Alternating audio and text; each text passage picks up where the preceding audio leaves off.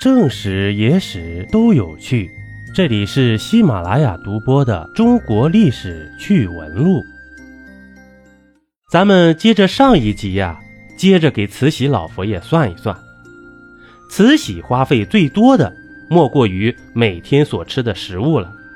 根据相关资料记载，每年慈禧和皇宫里面的其他王后、妃子们所吃的饭呢，根本不在一个灶上。当时，慈禧有一个单独的厨房，是西膳房。在西膳房里面有中餐和西餐两大类厨师。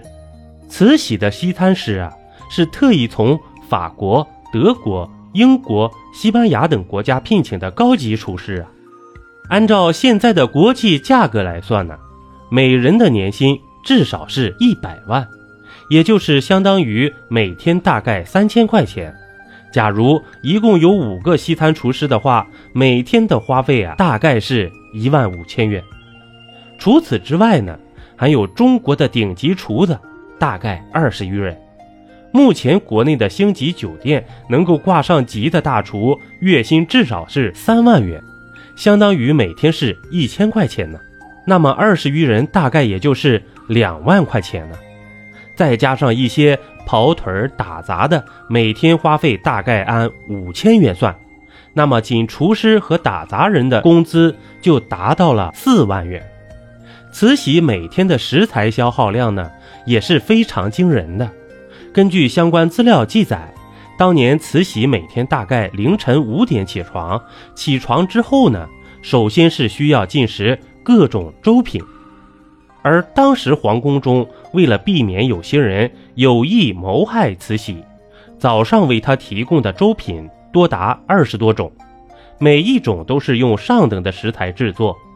按每碗粥十块钱来算，那么每天早上进早餐粥都值两百块了。这一切只是刚刚开始，等到他喝完粥之后上朝，上完朝之后呢，才是真正的大餐时间呢。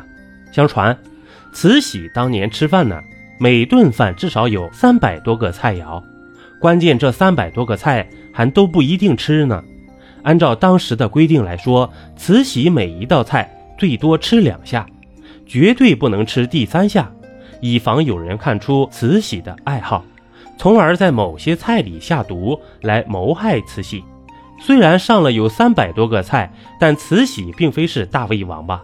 他所吃的最多就是几十道菜，其他的都通通倒掉。给这慈禧做菜的这些食材也都是顶级的食材。三餐下来，每天大概需要做一千多个菜。就算每个菜平均成本是二十块钱，那么一天下来至少要两万块的成本。在吃完饭之后呢，还需要有大量的点心和水果。仅饭后甜点、水果、干果就有四百多种，至少也需要五千块钱吧。将以上所罗列出来的加起来就有将近十六万块啊！除此之外，还有很多办公费，以及打赏他人和各种奢侈品的消耗，平均下来每天在五万以内，而且还有一些隐形的、不可计算的消费。比如说，他抽鸦片所用的费用，以及其他的一些不可计算的费用，至少不低于一万块钱吧。所以，如果在现在想要活成慈禧这样子，每天花费二十万到三十万，那是少不了的吧。所以，您羡慕这样的生活了吗？一杯故事，一口酒，这里是历史绞肉机，我是金刚经。本集播完，感谢收听订阅，咱们下集呀不见不散。